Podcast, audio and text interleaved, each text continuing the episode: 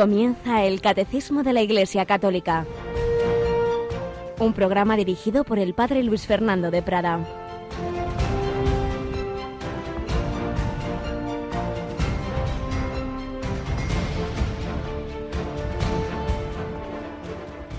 Así está escrito, el Mesías padecerá, resucitará de entre los muertos al tercer día, y en su nombre se proclamará la conversión para el perdón de los pecados a todos los pueblos, comenzando por Jerusalén. Vosotros sois testigos de esto. Alabado sean Jesús, María y José. Muy buenos días en este jueves de la octava de Pascua, 5 de abril, San Vicente Ferrer. Felicidades a los que lleváis este nombre, muy particularmente a Valencia, donde este santo pues hizo tanta tanta labor y donde hay tanta devoción a Él. Y nos encomendamos a, Él y a tantos santos que han seguido a Cristo resucitado, que han cumplido esta palabra. Vosotros sois testigos de esto. Seguimos leyendo los Evangelios de la Misa, apariciones de Jesús resucitado. Hoy en el cenáculo el Señor envió a sus apóstoles al mundo entero. Vamos a, a escuchar cómo representaba ese envío, ese final de la vida de Cristo y ese envío misionero, la antigua y, clásica película Rey, Rey de Reyes. Escuchamos cómo terminaba y, y bueno, pues pensemos que también a nosotros el Señor nos envía al mundo entero. Está escrito. Después que se descubrió el sepulcro vacío, pasaron unos días y Cristo fue visto en Emaús y en Jerusalén. Y cuantos lo vieron, dieron fe de que era Jesús resucitado. Luego se apareció por última vez a sus discípulos a orillas del mar de Galilea. Pedro, ¿me amas? Apacienta mis corderos, apacienta mis ovejas. Id por todo el mundo, predicad el Evangelio a todas las criaturas, y yo mismo estaré con vosotros hasta la consumación de los siglos.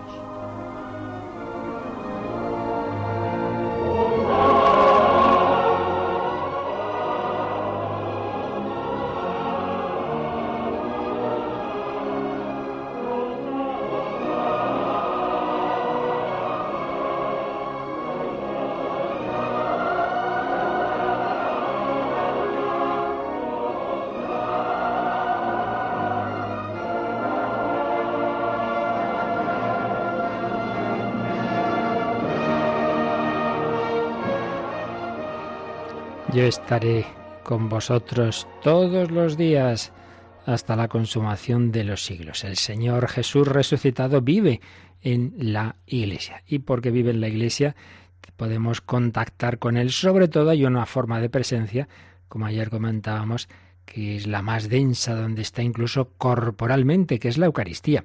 Tenemos con nosotros de nuevo hoy a Rocío García. Buenos días, Rocío. Buenos días. Bueno, y como tenemos la Eucaristía, ¿qué tendremos esta noche en Radio María? La hora santa con el, con el Santísimo expuesto en la capilla de la emisora a las 11 en punto. Y bueno, ya saben que pueden seguir la hora santa que va a dirigir el Padre Luis Fernando en las ondas y también con las imágenes en la página web de Radio María. Así es, tenemos nuestra capillita, tenemos el sagrario, está Jesús vivo en la Eucaristía y esa presencia del sagrario, pues la Iglesia a veces la destaca cuando se hace una exposición del Santísimo, exposición mayor en la custodia, es lo que haremos esta noche. A las 11, 10 en Canarias, pues bien por las ondas o como dice Rocío, cada vez son más las personas que les gusta ver en el ordenador, meterse virtualmente en la capilla, dado que físicamente pocas personas caben y no hace falta que vengáis, sino eso, desde donde estéis, pues podéis podéis adorar al Señor, entrar en oración y contemplar hoy, obviamente, esos misterios de la resurrección de Cristo. Así que tendremos un final del, del jueves muy bello porque es víspera de primer viernes de mes y cada primer viernes de mes la Iglesia especialmente pues siguiendo esa indicación del, del corazón de Jesús, a Santa Margarita María, pues tiene especialmente presente ese amor del corazón de Cristo y queremos reparar por los pecados de, del mes anterior y, y, queremos tener especialmente presente esa Eucaristía que tantas veces nos olvidamos del Señor, no le visitamos, no comulgamos o se comulga mal, fríamente o, Dios mío, ojalá no, también en pecado como, como aquel beso de, de, Judas para traicionarle en el huerto de los olivos. Reparación al corazón de Cristo, adoración y petición, porque ya sabéis que en esas horas santas, pues todas esas intenciones vuestras, las que habéis ido indicando en estos días, en llamadas, en correos y por los distintos medios, y particularmente la campaña pide, todas las intenciones que se han ido dejando en los buzones o en la página web, estará todo ahí debajo del altar, seleccionaremos algunas, pero el Señor sabe todas, todas estarán ahí. Ya hoy no llaméis, ya, ya está pues eh, esa, esos documentos donde se recogen las peticiones, pero Dios lo sabe. Eso es lo principal. Oración, intercesión, adoración, alabanza esta noche. Pero vamos nosotros a seguir conociendo cómo el Señor ha edificado su iglesia, cómo está presente en ella, pueblo de Dios, como ya es sacramento universal de salvación, pero primero cómo el Señor va tocando tantos corazones, va haciendo que mucha gente que, no saldrá en los medios ni será canonizada nunca, sin embargo, pues Dios ha, hecho en, muchos corazones maravillas. Lo estamos viendo en tanta gente buena, como le gustaba recordar al padre José Julio Martínez, y hoy veremos o escucharemos otra de esas historias de gente buena, de cristianos buenos, a los que Cristo resucitado ha dado un corazón nuevo.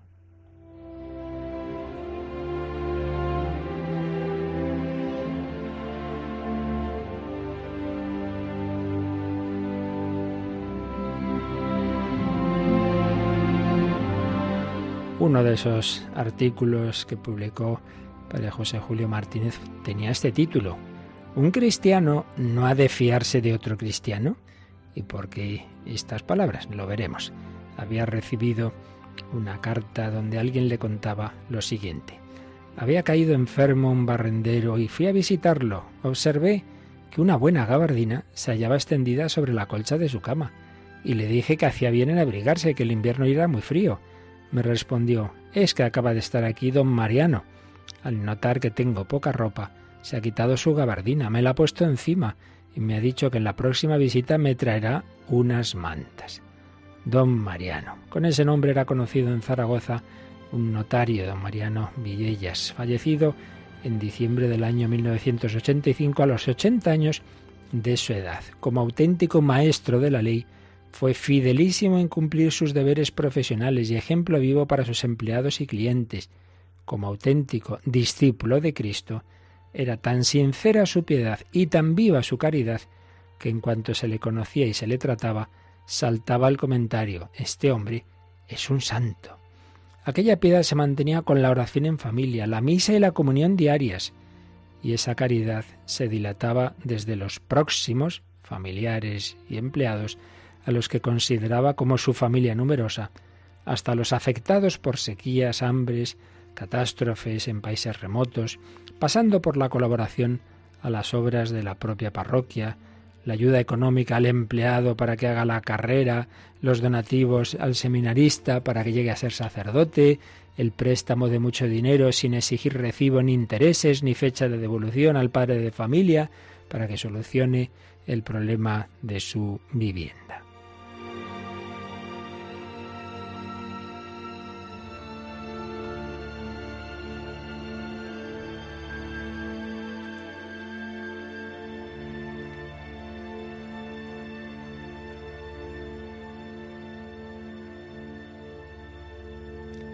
Y es que don Mariano vivía iluminado por la fe. En el prójimo veía a Jesús. Conocía la felicidad de ayudar a Jesús cuando ayudaba al necesitado. El Evangelio, vivido con todas sus consecuencias, era su ambiente, su respiración. Así lo revela el diálogo sostenido con él por un amigo que luego lo contó. Don Mariano, necesito dinero para... ¿Cuánto dinero necesitas? No lo sé todavía, antes he de hacer unos trámites, pero todo con urgencia. Pues toma este cheque, que lo firmo en blanco, y pon ahí la cantidad que necesites. Al amigo, que se sintió conmovido ante rasgo de tan absoluta confianza, preguntó don Mariano, ¿es que un cristiano no ha de fiarse de otro cristiano? Pues eso es caridad. un cheque en blanco. Pero hombre, ¿cómo se fía usted? Es que un cristiano no ha de fiarse de otro cristiano. Pues pidamos al Señor estas dos actitudes de la que nos hablaba este articulito del Padre José Julio, la piedad y la caridad, la piedad que nos une a Dios, que nos lleva al amor de Dios que se alimenta en la Eucaristía, en la oración, y la caridad fraterna, si recibimos el amor hecho carne, que es Jesucristo, en la Eucaristía, en la palabra de Dios, en la oración, pues ese amor que Dios nos tiene a cada uno, tiene que luego traducirse en actos, en gestos concretos de caridad. Yo os he lavado los pies para que también vosotros os lavéis unos a otros. El Señor ha ido haciendo millones de cristianos buenos a lo largo de la historia, que no, no, no saldrán en los informativos ni serán canonizados, pero Dios conoce cada corazón y ni un vaso de agua dado por caridad quedará sin recompensa.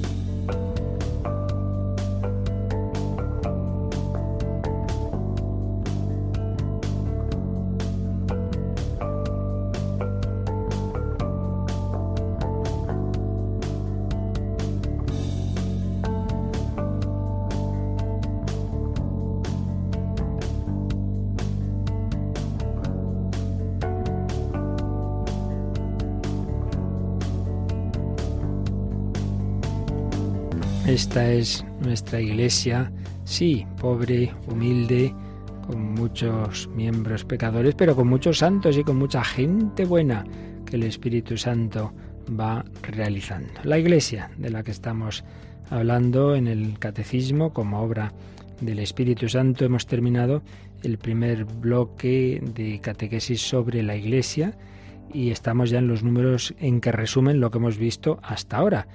Vimos ayer pues lo que significa esa palabra, iglesia, convocación, convocados, las personas que Dios ha llamado, vocado, llamados, convocados, unidos por una misma llamada. La iglesia no es mm, obra humana, no nos hemos reunido por propia iniciativa, sino por llamada de Dios.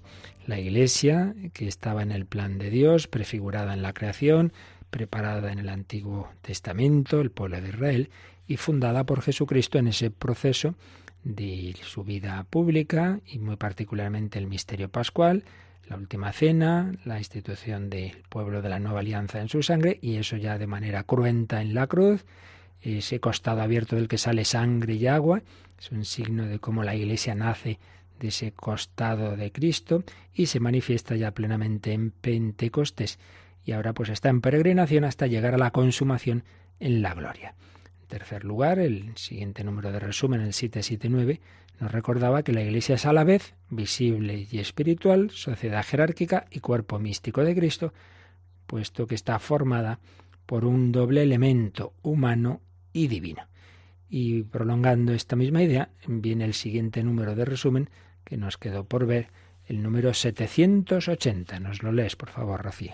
La Iglesia es en este mundo el sacramento de la salvación el signo y el instrumento de la comunión con Dios y entre los hombres. Es ese sacramento, y ya hemos explicado varias veces que el sentido amplio de la palabra sacramento, más allá de los siete sacramentos, es esa realidad que en sí misma es visible, que la podemos ver, oír o tocar, pero que nos remite a una realidad invisible. Y decíamos que el primer gran sacramento en este sentido es la humanidad de Cristo, los hombres podían ver a un hombre, podían ver un rostro, podían escuchar una voz humana, pero en ella, por la gracia del Espíritu Santo y por lo que Jesús había hecho y dicho, veían algo más que un hombre, veían a Dios. Por eso, como escena, digamos, ya clave de esa profesión de fe, podemos recordar a Santo Tomás en el cenáculo adorando a Jesús cuando se le aparece a los ocho días de, la resurrección y Tomás había dudado, no creía en esa resurrección y el Señor le dice, anda, anda, trae acá tu dedo, mételo en mis llagas, trae tu mano, métela en mi costado. Y Tomás dice, Señor mío y Dios mío. Él lo que ve es a Jesús, es esa, esa humanidad y esa humanidad con las llagas. pero la luz del Espíritu Santo y el resplandor de esa humanidad de Cristo le lleva a creer en lo que no ve, en la divinidad, Señor mío y Dios mío. Cristo, sacramento primordial del encuentro con Dios, quien me ha visto a mí ha visto al Padre. Pero luego la Iglesia hace presente a su vez a Jesucristo, pues de nuevo se reproduce ese esquema. Yo veo a estos hombres, yo veo esta celebración, yo veo al Papa, yo veo el pan, el vino, eso es lo que veo, eso es lo que toco, pero la luz de la fe me hace creer que no es simplemente pan, que ahí está el cuerpo de Cristo, que no es simplemente el sacerdote, que ahí está Cristo que me perdona, que me bautiza, sacramento.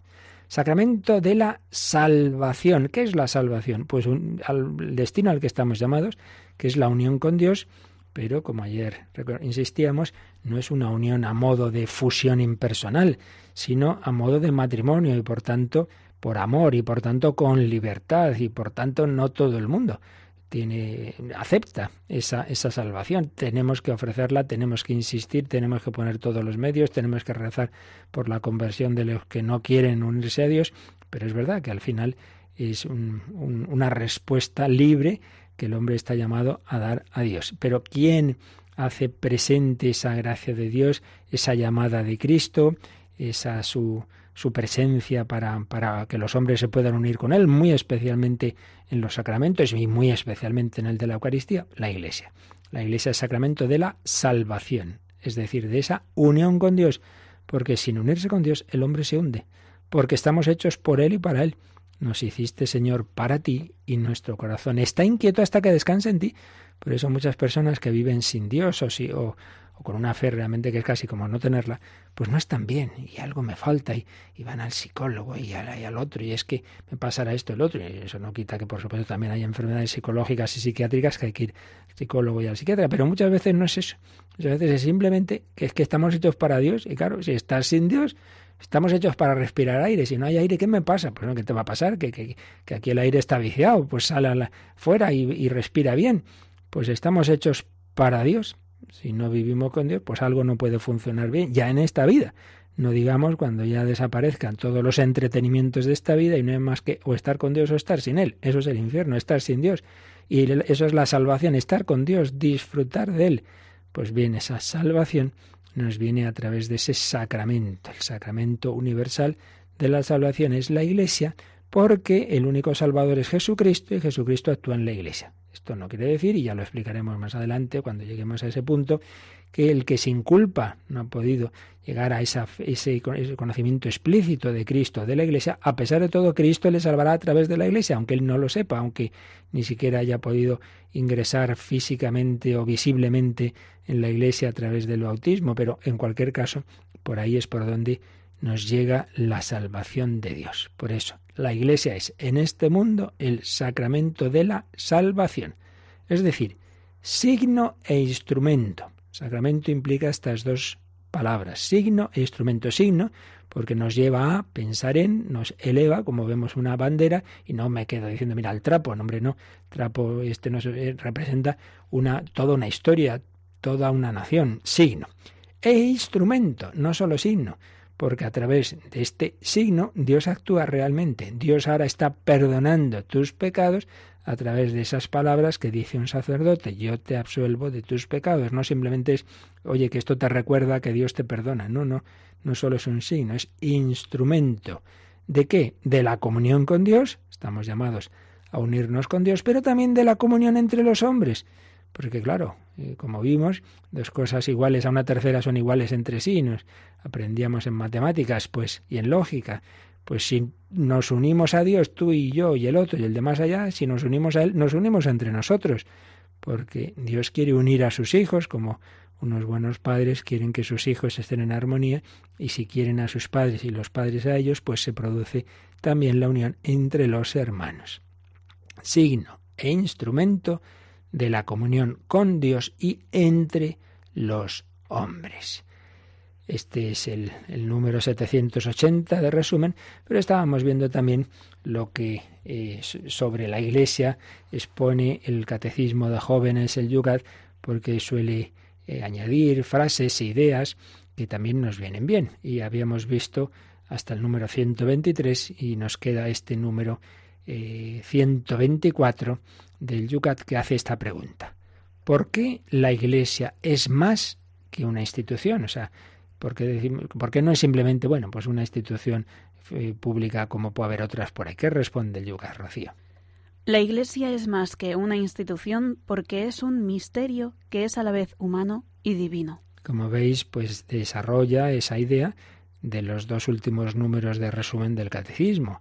Es un misterio. Ya vimos que en, su original, la palabra original griega, misterio, misterion, se puede traducir tanto misterio como sacramento. Por tanto, las dos palabras misterio y sacramento eh, vienen a ser lo mismo. Lo que pasa es que misterio acentúa más lo que no vemos, la realidad invisible, y sacramento la parte más eh, sensible, más humana. Entonces, la Iglesia es más que una institución porque no simplemente es lo que vemos, es un misterio que a la vez es humano y divino.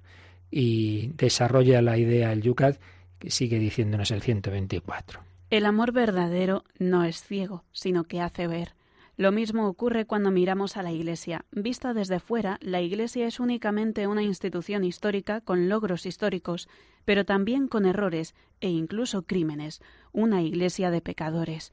Pero esta mirada no es suficientemente profunda, porque Cristo se ha comprometido de tal modo con nosotros pecadores que no abandona nunca la Iglesia, incluso si le traicionáramos a diario. Esta unión inseparable de lo humano y lo divino, del pecado y de gracia, forma parte del misterio de la Iglesia. Por eso, vista con los ojos de la fe, la Iglesia es indestructiblemente santa. Así pues, una realidad humana y divina, y lo explica de esta forma. Dice, si simplemente lo miramos, bueno, pues con ojos humanos vemos la parte humana y vemos gente muy buena, pero también vemos gente muy mala, y entonces vemos muchos pecadores, muchos, muchos errores, incluso crímenes que han cometido hijos de la Iglesia. Es verdad, es verdad. Pero dice, esa mirada no sería suficientemente profunda, porque más allá de lo bueno y lo malo que los hijos de la Iglesia han hecho está que Cristo es quien conduce a su Iglesia. Y fijaos que precisamente muchas veces esos, esos crímenes o esos pecados son los que han llevado a, a historiadores que han estudiado la historia de la Iglesia a concluir esto lo lleva a alguien. Porque humanamente hablando, otro tipo de instituciones en que han ocurrido hechos y han tenido jefes como algunos papas, etcétera, o obispos desastrosos normalmente, pues han terminado ya. Son instituciones que tienen un tiempo, son sociedades, partidos, grupos, etcétera, que tienen un tiempo y luego pues acaban, acaban disolviéndose, acaban desapareciendo. La Iglesia no. Es curioso que, ya digo, hay más de un historiador que eso le llevó a convertirse a la Iglesia Católica. Es decir, desde luego, aquí hay alguien, aquí hay un resucitado, aquí está el Espíritu Santo, porque si no es inexplicable que una y otra vez, cuando ha, pasado la Iglesia crisis, que lo normal es que hubiera terminado ahí, pues no, no, ha terminado, se ha renovado, eh, han aparecido santos, han aparecido grandes papas, han aparecido personajes, órdenes religiosas, en fin, personas que, que ha enviado sin duda el Señor y ha vuelto a florecer esa iglesia. Y es que, dice este número, Cristo se ha comprometido de tal modo con nosotros, pecadores que somos, que no abandona nunca la iglesia, incluso si le traicionamos. Bueno, empezando por el grupo de los apóstoles, pues no eran ninguna maravilla humanamente, ni de cualidades eh, intelectuales, desde luego, ni, ni, ni de virtudes, eh, pecadores, cabezones, peleándose entre ellos, y llegando a la traición de Judas o, a la cobardía y negaciones del que decía que aunque todos te nieguen yo no, pues mira, pues al final el único que acabó mal fue el que se desesperó. Todos los demás confiaron en el Señor, pues al final santos, mártires y, y unos pobres pescadores en unos años eh, en todo el Mediterráneo comunidades cristianas. Pero bueno, ¿y esto? ¿Pero qué, qué, usaron? ¿Cogieron un avión? Pues no, con su pobreza de, de medios y, y, personal, pues esa gracia de Dios, esa presencia de Cristo, esa acción del Espíritu Santo, esos signos que el Señor iba haciendo a través de ellos, sacramentos de Cristo, pues iban convirtiendo a los corazones. La Iglesia la lleva Cristo resucitado, Él nunca la abandona. Y termina este número del Yogat diciendo que esta unión inseparable de lo humano y lo divino, de pecado y de gracia, forma parte del misterio de la Iglesia. Yo veo el pan consagrado, pero sé que detrás hay un misterio, está la presencia de Cristo. Yo veo a la Iglesia humanamente como grupo de personas, con, como otros con virtudes y defectos, pero no, no, me doy cuenta que detrás hay misterio. Detrás está Cristo resucitado. Detrás está el Espíritu Santo, que va llevando, que va guiando a esa iglesia tantas veces perseguida, tantas veces en crisis y sin embargo una y otra vez sale adelante y se sigue extendiendo. Y si en unos lugares, ahora en Occidente, pues es época lamentablemente de, de, apostasía y de frialdad de muchos, sin embargo en otros sitios es lugar de conversiones y de cristianos que dan la vida por Jesucristo. Y así ha sido siempre y el Señor seguirá llevando a su iglesia, seguirá guiándola hasta el fin de los tiempos. Recibimos esa, ese mensaje, ese mandato de Cristo, id al mundo entero, id y enseñad, seréis mis testigos. Vamos a escuchar esa palabra cantada por precisamente por unas seguidoras de Jesucristo que aman a Cristo en castidad, pobreza y obediencia, en las religiosas de hermanas, hermanitas de la cruz, esa gran santa, Santa Ángela de la Cruz, que San Juan Pablo II, otro gran santo, canonizó en la Plaza de Colón de Madrid en su última visita a España en el 2003. Pues un coro de estas hermanitas canta esas palabras de Jesús, id y enseñad a todos los pueblos.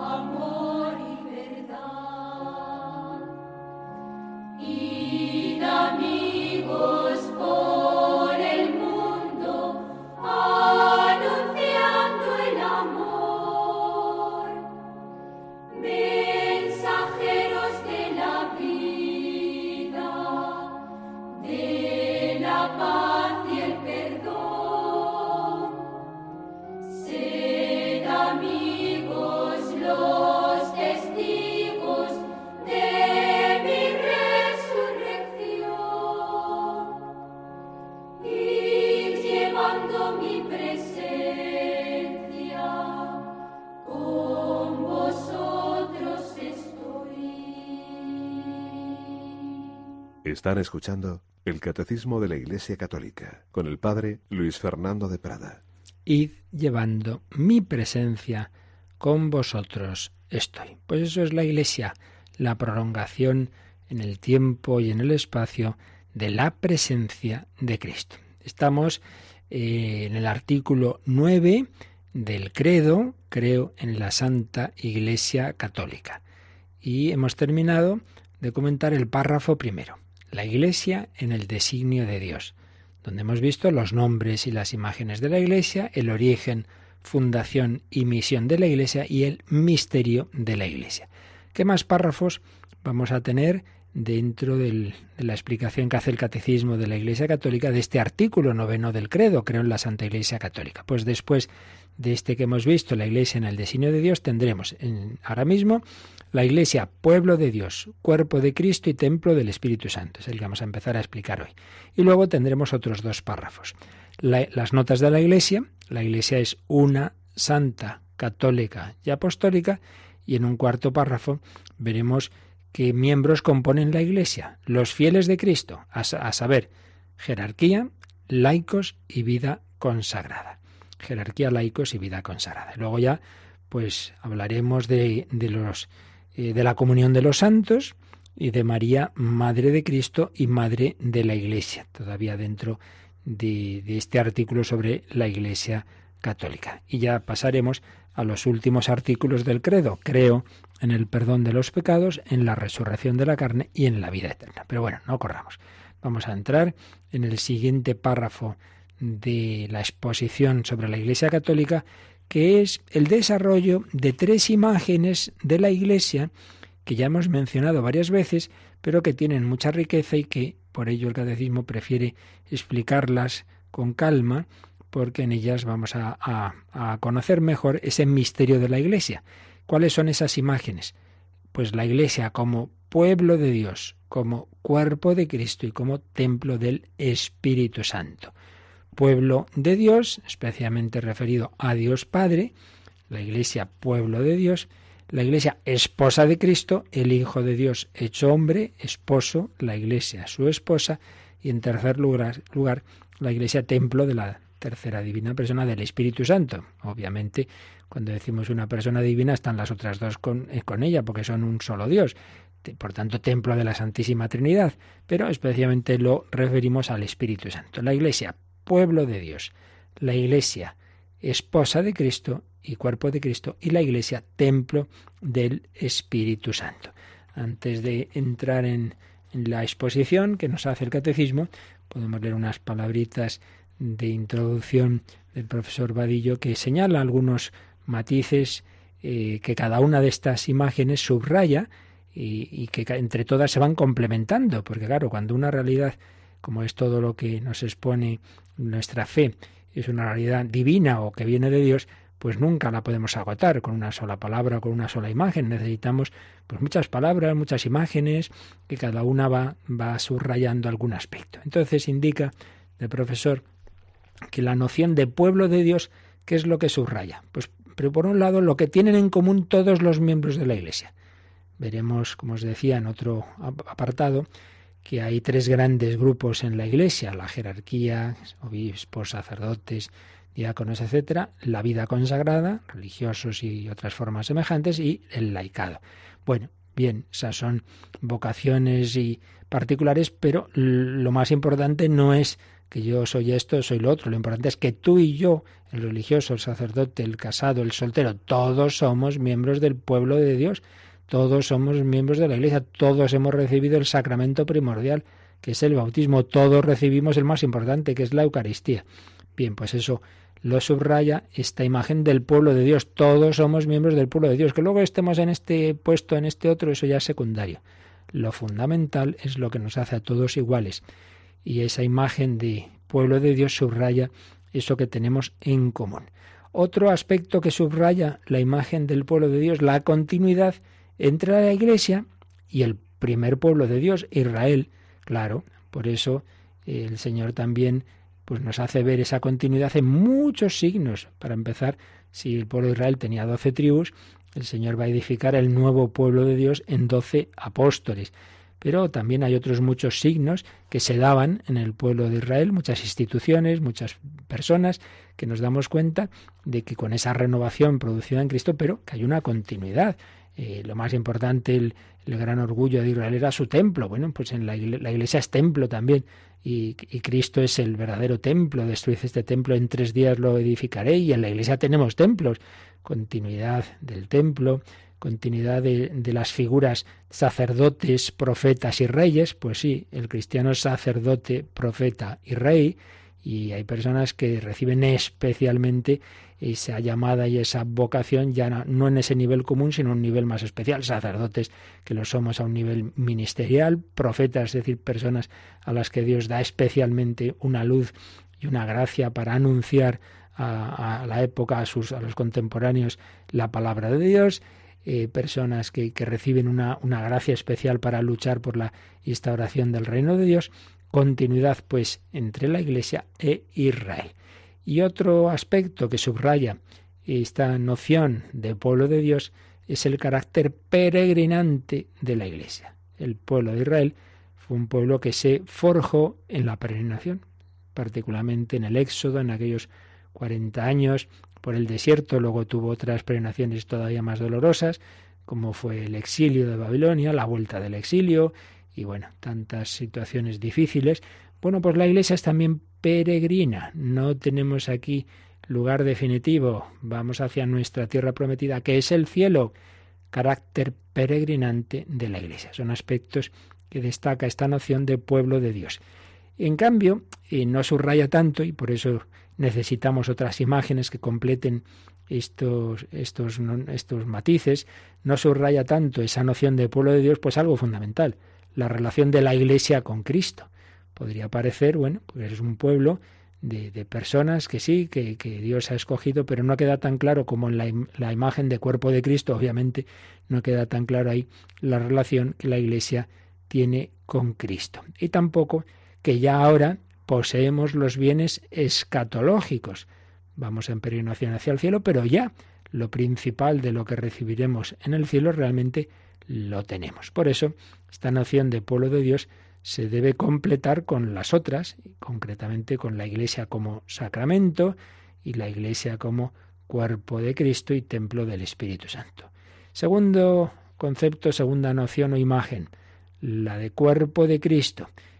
Tiene mucho que ver con la de sacramento, pues la Iglesia es un cuerpo visible, por un lado, Mm, hablamos a veces de un, grupo de personas, llamamos cuerpo, el cuerpo de la Guardia Civil.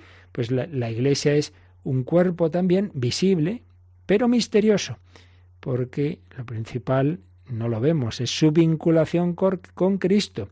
Entonces esta imagen indica esa relación íntima, íntima con Cristo, la identificación con Cristo. La Iglesia es el cuerpo de Cristo, aunque también señalando la distinción es el cuerpo de Cristo, pero, pero, pero eso no quita nuestra personalidad, nuestra libertad para bien y para mal.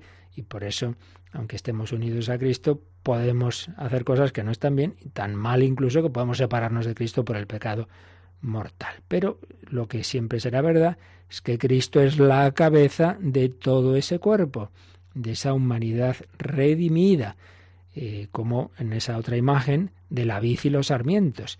El Señor siempre va a estar ahí alimentando los sarmientos. Otra cosa es que un sarmiento puede separarse de la vid y entonces se seca. Pero es este aspecto fundamental. La Iglesia, cuerpo de Cristo y esposa de Cristo, unido a Cristo íntimamente. Eh, si el hombre y la mujer se hacen una sola carne, Cristo y la Iglesia también son se, se hacen una sola carne porque yo recibo el cuerpo de Cristo a través de la Iglesia. Y en tercer lugar, la iglesia templo del Espíritu Santo, un templo edificado sobre Jesucristo. ¿Qué nos indica esta imagen? Bueno, pues eso, que Cristo es el verdadero templo. El templo, es decir, la presencia de Dios en la tierra, donde nos podemos encontrar con Dios, que es lo que yo busco en un templo, pues realmente es Jesucristo. Eso es lo principal, que en él habita, dice San Pablo, corporalmente la divinidad. Bueno, pues después de Pentecostés, la Iglesia es el templo de Dios. Esta noción añade dos matices a los conceptos anteriores. Por un lado, la Iglesia es signo de la presencia de Dios entre los hombres. Vemos una iglesia por la calle y eso me recuerda, oye, que Dios está con nosotros, voy a entrar a hablar con Jesús. Bueno, pues la iglesia es ese signo de la presencia de Dios entre los hombres. Y en segundo lugar, nos recuerda este signo que la iglesia se construye con materiales que podemos decir vienen de fuera, en cuanto que mm, se forma con hombres que al principio no estaban unidos a Cristo, hombres pecadores, pero que por el bautismo o por la penitencia nos incorporamos a Jesucristo. Tres imágenes, tres nociones complementarias que ninguna agota toda la realidad misteriosa de la Iglesia, pero que nos van dando matices de la misma. Pueblo de Dios, un pueblo peregrino, un pueblo que continúa lo que fue el, ese primer pueblo de Dios que fue Israel, un pueblo en el que lo principal es lo que tenemos todos en común, más allá de las distintas vocaciones que hay en la Iglesia. La Iglesia esposa de Cristo, que se une a su esposo tanto que llega a ser un cuerpo con él, por ello la Iglesia cuerpo de Cristo y la Iglesia templo del Espíritu Santo. Pues son los tres aspectos que vamos a ver a partir de ahora en este párrafo del catecismo que empieza en el número 781. Pero ese número, 781, que vamos ahora a leer, hace una introducción eh, general antes de entrar a detallar los siguientes apartados que van a ser las características de ese pueblo de Dios. Vamos a, ver en el número 782, pues así en plan esquemático, las características que tiene ese pueblo. Em, es un pueblo que tiene por jefe, por cabeza a Jesucristo, eh, tiene una ley, tiene una misión, tiene un destino, ya lo veremos. Luego veremos un pueblo sacerdotal, profético y real. Ya decíamos que existían en Israel esas figuras, pues en el pueblo, nuevo pueblo de Dios también es un pueblo sacerdotal, profético y real. Pero antes de todo esto, como digo, vamos a leer un número introductorio que está tomado íntegramente de un párrafo de la Constitución dogmática sobre la Iglesia del Vaticano II, la Lumen Gentium. Lumen Gentium 9 nos dice lo siguiente, Rocío. En todo tiempo y lugar ha sido grato a Dios el que le teme y practica la justicia sin embargo, quiso santificar y salvar a los hombres no individualmente y aislados, sin conexión entre sí, sino hacer de ellos un pueblo para que le conociera de verdad y le sirviera con una vida santa. Eligió, pues, a Israel para pueblo suyo, hizo una alianza con él y lo fue educando poco a poco. Le fue revelando su persona y su plan a lo largo de su historia, y lo fue santificando. Todo esto, sin embargo, sucedió como preparación y figura de su alianza nueva y perfecta que iba a realizar en Cristo, es decir, el Nuevo Testamento en su sangre, convocando a las gentes de entre los judíos y los gentiles para que se unieran, no según la carne, sino en el Espíritu. Bien, pues ya veis en este número 9 del la Lumen Gentium del Vaticano II, que recoge el número 781 del Catecismo, la Iglesia, eh, perdón, este número viene a decirnos tres, tres ideas. En primer lugar, que por supuesto en todo tiempo y lugar ha agradado a Dios la persona individual que, que, se ha relacionado con Él, que ha buscado eh, ser fiel, que ha practicado la justicia. Y de hecho, si recordáis, los primeros capítulos de la Biblia, del Génesis, nos hablan de personas individuales, no nos hablan de un pueblo, nos hablan pues de Noé, nos hablan de Enoch, nos hablan de, de personas de esos patriarcas, de Lot, etcétera, que todavía no formaban, Dios no había formado con ellos un pueblo. Y eso nos indica que en efecto cualquier persona de cualquier lugar, de cualquier tiempo, el corazón de esa persona y el corazón de Dios, hay una relación personal a la que Dios invita. Pues eso es indudable. Pero también hay que unir a eso que el Señor en su plan no está simplemente esas relaciones individuales con cada ser humano, que Él las ofrece y Él la tiene de su parte, pero lo que quiere es unir eso con que a la vez seamos miembros de una gran familia, de un pueblo. Por eso dice que quiso santificar y salvar a los hombres, no individualmente y aislados sin conexión entre sí, sino haciendo de ellos un pueblo. Un pueblo que como tal, que como comunidad le conociera de verdad y le sirviera con una vida santa. Y eso lo hace en una primera fase, pues en toda la formación del pueblo de Israel. Eligió, eligió a Israel y lo formó como pueblo suyo, pues precisamente con esos patriarcas, esa promesa que le hace Abraham de esa su descendencia, Abraham tiene al hijo de la promesa, que es Isaac, Isaac tiene a Jacob, y Dios le cambia el nombre a Jacob en Israel, en Israel. Y Jacob, como tiene, como sabemos, Israel tiene esos hijos que precisamente dan, esos doce hijos dan lugar a las doce tribus de Israel. Un, un pueblo que va desarrollándose en Egipto y que llegado un momento dado, pues en esa opresión que sufre es liberado por Dios y es ahí realmente cuando más se constituye el pueblo en esa situación de dificultad, cuando el pueblo ve cómo Dios lo salva, cómo lo conduce por el desierto, hasta llegar a esa tierra que le ha prometido, la tierra prometida. Eligió pues a Israel para pueblo suyo, hizo una alianza con él, la gran alianza del Sinai, y lo fue educando a través de reyes, profetas, sacerdotes, etcétera. Dios iba formando ese pueblo y le fue revelando quién es Dios, quién es, yo soy el que soy, Yahvé, y le dio los mandamientos, etcétera. Lo fue santificando. Pero sigue diciendo este número que todo eso sucedió como preparación y figura de su alianza nueva y perfecta que iba a realizar en Cristo.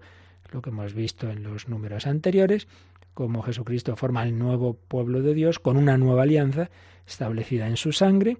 Así lo hace en la última cena. Tomad y bebed, todos de él. Este es el cáliz de mi sangre, sangre de la alianza nueva y eterna. Y eso, de una manera cruenta, va a ocurrir al día siguiente, el Viernes Santo, y entonces en esa cruz ya no solo un pueblo, el pueblo de Israel, sino toda la humanidad está llamada a formar el pueblo de Dios, que es la Iglesia.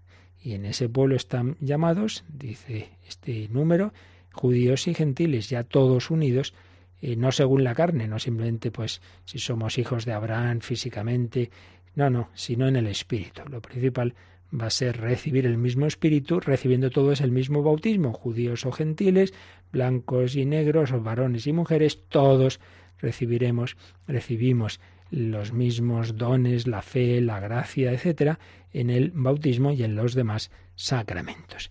Pues esta es la introducción que nos hace el catecismo en este número 781. Por un lado, estamos llamados a una relación personal con Dios, pero por otro lado a un nivel de familia, de comunidad, de pueblo de Dios. Y ya decíamos ayer que esto, fijaos, el, último fundamento es ni más ni menos que el mismo ser de Dios, porque Dios es familia, Dios es Trinidad. Pues si Dios en sí mismo es Padre, Hijo y Espíritu Santo, no busquemos una vida espiritual individualista. Que nombre, ¿no? Que el Señor te llama a vivir en familia, en comunidad, en la iglesia. Luego eso ya depende de las vocaciones de cada uno. Puede ser en familia eh, edificada en el matrimonio, puede ser como religioso en una comunidad, puede ser como sacerdote en un presbiterio, o puedes, el Señor también, ya llamarte a vivir tú solo, sin ni, matrimonio ni religión, pero en la iglesia. No puedes eh, hacerte tú un solipsista y yo en mi casita y allá los demás, ¿no? Ya colaborando en tu parroquia, etcétera, etcétera. El Señor nos llama a esa vida en común. Pues es lo que iremos viendo a partir ya del próximo día los, los, datos, los matices, las características de ese pueblo de Dios, de esa iglesia con vocación, esa iglesia a la que todos estamos llamados. Pues pedimos al Señor responder esa su llamada y ahora, como siempre, un momento de oración, de reflexión y también para quien quiera aprovechar para alguna consulta.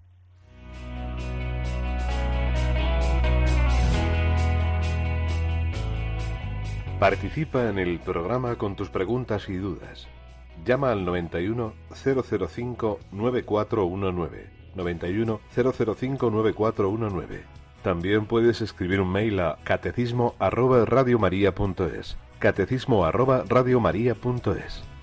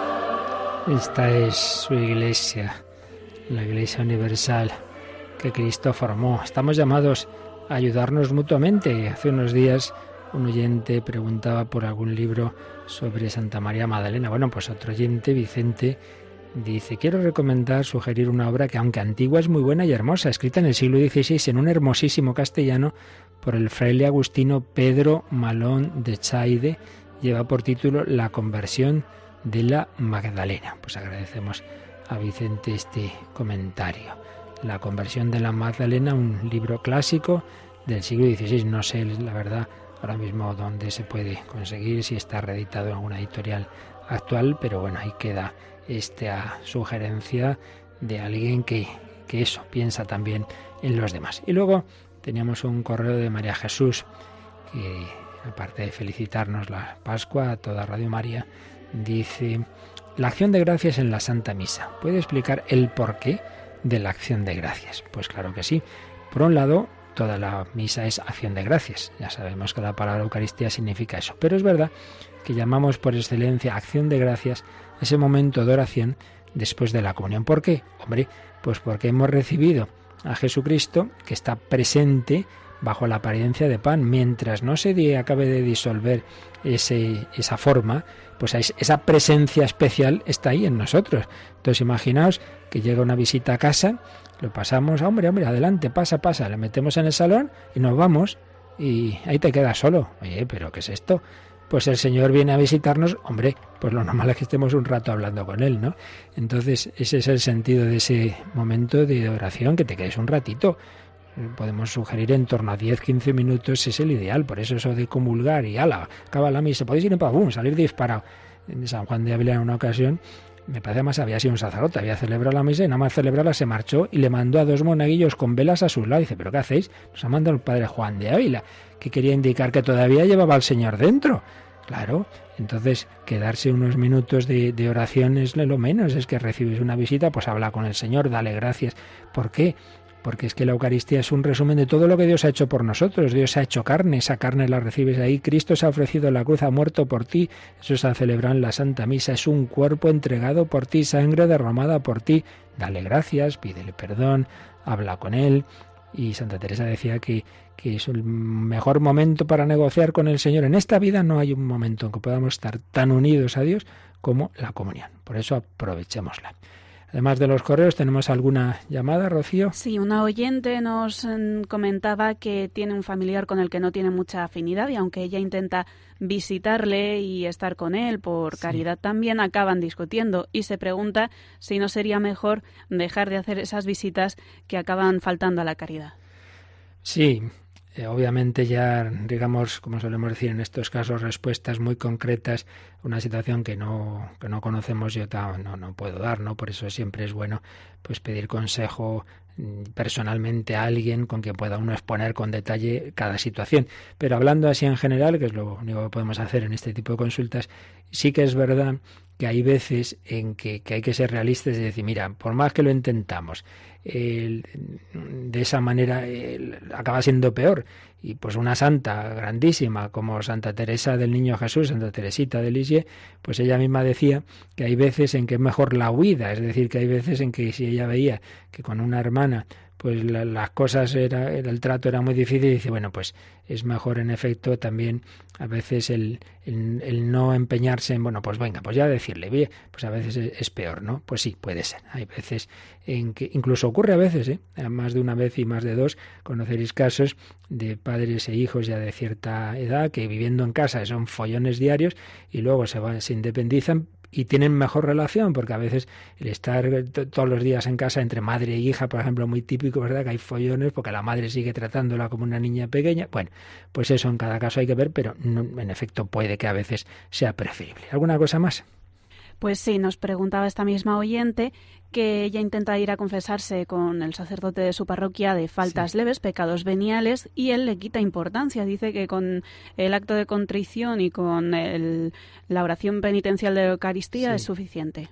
Bueno, por un lado es verdad, claro que sí, que, que, que no es la confesión la única forma de perdonar los pecados veniales, es cierto, es cierto.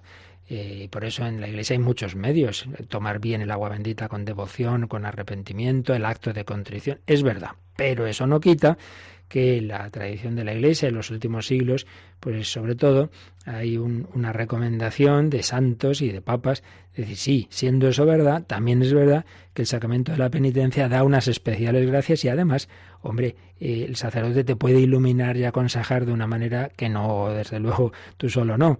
Por tanto, a pesar de que es verdad que los pecados veniales también se pueden perdonar por otros medios, eso no quita la conveniencia de la confesión frecuente. Porque si no, me dirán ustedes por qué monjas de clausura, que las pobrecitas mías no suelen hacer pecados graves nunca, sino bien pequeñitos, ¿por qué intentan confesarse por lo menos cada 15 días, incluso semanalmente?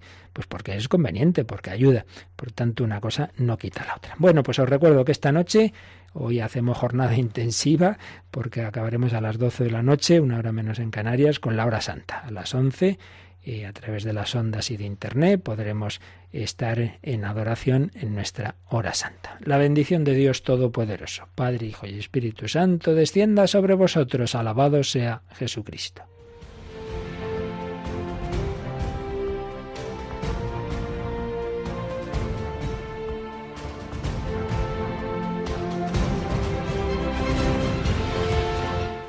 Han escuchado en Radio María el Catecismo de la Iglesia Católica, un programa dirigido por el Padre Luis Fernando de Prada.